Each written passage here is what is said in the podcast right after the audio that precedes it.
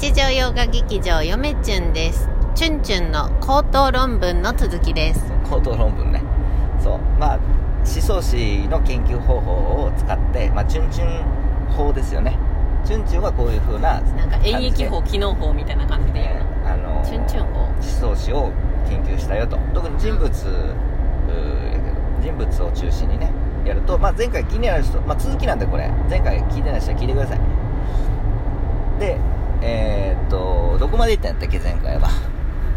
うん論文のタイトル言って終わったよ。そうやね。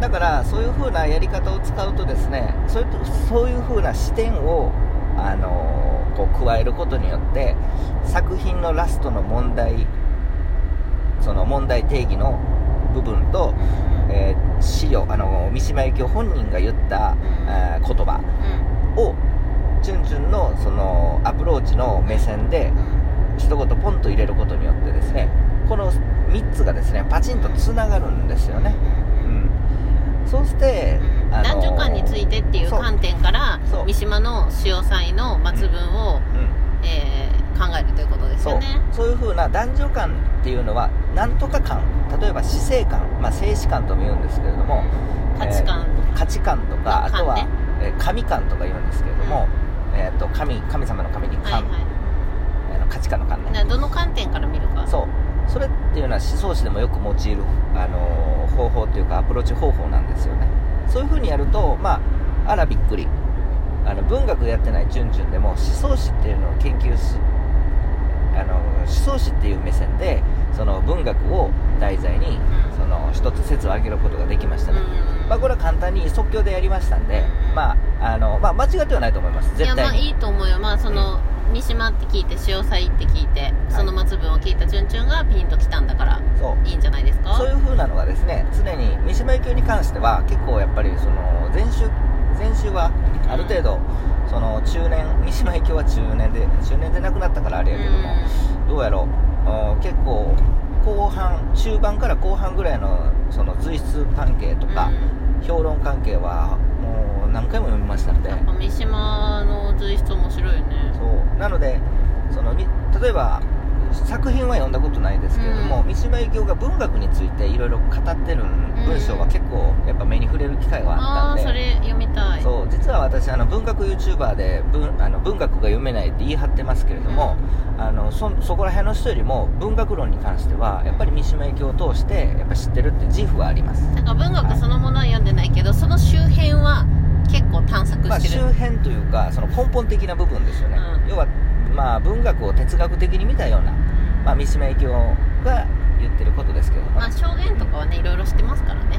調べてね。証言というか資料持ってますから、まあ、まあ、わ私はね。そうそうチュンチュンが。まあ、あのうんいろいろありますからね、なんで前回聞いていただいた方は分かると思いますが、うん。確か音声の文章あ音声の資料なんですけれども、前週には確かあ載ってない、えーものやったとは記憶にしそこら辺ちょっと間違ってたらすいままあチュンチュンとも喋ったんですけど、せん、うん。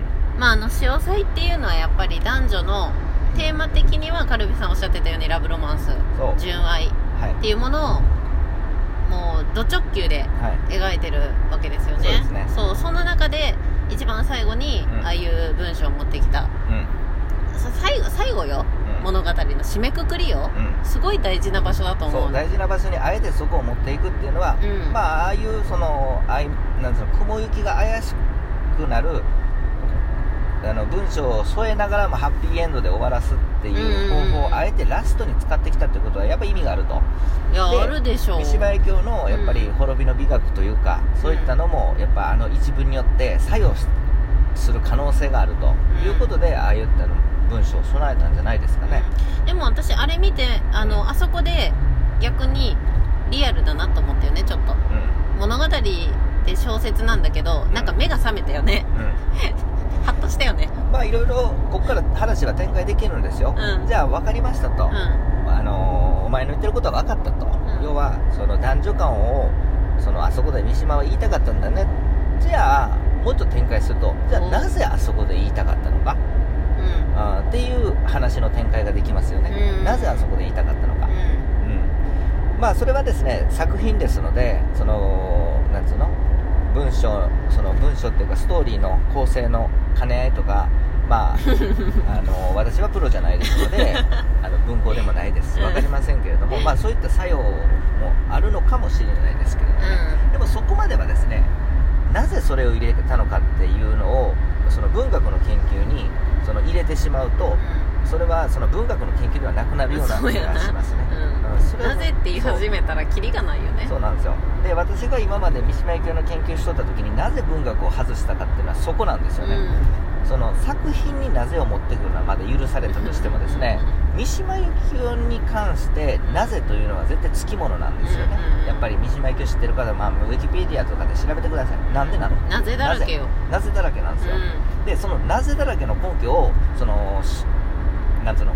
小説から小説を根拠にあの持ってくるその文章っていうのがまあもう目についてそういったのをもう焼き払いたいぐらいの気持ちで論文書きましたんで。そういうのもあるんや。そう。だからそういう論文があるんや。そうそう。だからそういったものは全て批判対象にさせていただきましてあのーなんつうの？あその自分の論を立てる上でね必要ということでね。あの言う言ってることは一緒でも、うん。あの根拠が不十分っていう形でうん。徹底的にいあの仲間も、うん。あの叩きました。まあ論文を書くっていうのはそういうことをやむを得ない場合もありますよ。だからそこから文学嫌いやったんですよねそこからちょっと苦手意識あったんやな。そうそう。まあそれは三島由紀夫は有名人であって昔は、うんうん。そのまあ、有名人であっても一人の人間ですよ。うん。一、人の人間がああいう死を遂げたんですよね、うん。それに対して、そのなんつうの？文学まあ本人が書いたってからしゃあないって言ったらそれまでですけれどうん。も、そのでもフィクションなわけわけですようん。文学は、そのフィクションをし根拠にして、え三島由紀夫の行動だとかそのなんつうの思想っていうのをそのあぶり出すそうとする態度っていうのは本当にまあけしからんと。で逆あり得るにしてもね。逆はありえます。あのさっき言ったようにさっき言ったように。小説ななぜそれをなぜこういうななんていうのこのこの書いてるものはどういうものを表してるんだろうっていうのはその根拠になるのは結局その本人が言ってる証言とか。証言まあ証言っていう言い方はおかしいんやけど本人が言ってるその発言ですよね。作品とかそういった価値観に対してる発言が根拠になるのはそれは当然いいんですよ。うん。でもそれが逆になるとすごくおかしくなってくる。っていうのはやっぱり一言このラジオトークを通して言わなあかんなと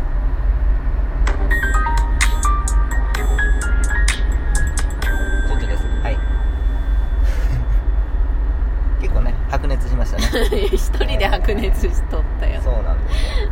まあその三島由紀夫のまあこういった路線でその三島由紀夫の作品に対してその根拠を挙げてまあその抑えていくっていう内容まあ動画でもええ YouTube の動画は面倒くさいからあれやけどもラジオトークでもいいんじゃないですか？うああ。なかなかあの有意義のあるラジオトークになってる いつもふざんけておりますけど、満足げええそうそうどうですか嫁ちゃんあのただあの末文があることによって三島由紀夫の潮祭がよりロマンチックで完成度の高いものでうん。人気を博したものになったっていうことは間違いないと思うんですよ。あれがあのなぜこの現代においてもすごく人気があるのかっていうのはもちろん純愛ラブロマンスっていうところもあるけど私はやっぱりあの末文で終わってるっていうところもきいんじゃないかなって思います。その三島感が出てるっていうところが、うん。まあ、愛されるゆえんじゃないかなっていうのは改めて思いましたね。あこの前カルビさんと話してああいった形でおしゃべりであのお遊びでこう話す分には全然何でもいいんですけれども、まああれはあれであの一つのいい形ということで置いといて。楽しかったよあれ。あれも面白かった。面白かった。そのカルビさんのその人柄も、うん。ねあのラジオトークでもどんどんどんどんこう垣間見えてすごく良かったし、うやっぱカルビさんの視点っていうのもあるから、うん。でそれはまあそのお遊びとかプライベートでは十分全然いいんですけど。そう。で打ち合わせなしでね何が生まれるかっていうのもいいですよ。ただ研究論文とかになってくるとそうはいかないっていうのが一つ言いたいところで、まあ論文だかまあ、らね、そういうふうに私があえて、まあ、カルビさんとこの前喋ってあそれじゃこういうふうな視点で喋ってみようということで、ん。今回真面目に撮っております。うん。順です、はい。はい。言いたいことはそれだけですか？でいっぱいありますけどねま そう。だからその思想史っていうのは結構文学に近いものがあって、うん、その歴史の研究を通して思想史の研究方法を学んでで研究方法を使っていろんなものを見ていくっていうのはすごくこう何て言うの物事がしっかりとこう見えてくる、うん、うん、あの、ま、間違いなく。なんていうかチュンチュンチュンチュンチュンを私が横で見ていて思うのは、うんはい、あのものすごくなんかこう外説とかあと体型とかうん。そういったものをやっぱりチュンチュンは大事にしてるなって思いますよね。だから物事を順序立てて考えるというか、うん。こう論を組み立てたりとか、こう愕然こう漠然としてるものをうん。きれいに並べるっていうようなうん。作業がやっぱり得意なんじゃないかなっていう気がしました、ね、そうですよね。実は私整理とかもすごく好きなんですよ、うん。整理する整理整頓、うん。実はねただ気が向かへんかったらやらない、うんうん。まあ、興味のあるものは整理整頓してるね、はい。本とか、そう。そうなんですよ、うん。まあ結構ねあのそんな感じで。まあ、そういうのが論文に生きてるんじゃないですかやっぱりね。まあそ論文もや考えとか。論文をそういうふうにやったからこそ日常生活に生きてるんかなとは思いますけれども、全然日常生活に生きると思うな私はうん。まあ、仕事でもそうですけどもね。そう。うん、やっぱ建設的な物事を考えれる力ってすごいなって思います。そうなんですよだから揉め事とかもあのいろいろありますけれども、まあ、生きてたらね。うん、やっぱそういったのもこういった思考をもとに並び替えると、うん。実は、あの分かってきたり実はお前をお前が悪いぞっていうのも分かったりあ実は俺が悪いんちゃうかっていうのも分かったりまあ視点を変えればね。視点を変えれば、うん、そういったのが見えてくる、うん。まあいろんなものの見方っていうのを文学を通じて、えー養っていけたらいいんじゃないかなと思いますね。まあ、文学を通してというか研究を通してね、うん。うんまあ何でもいいですけどね。はい。ということでがっつり語りました、はい、では皆さんさよなら。さよなら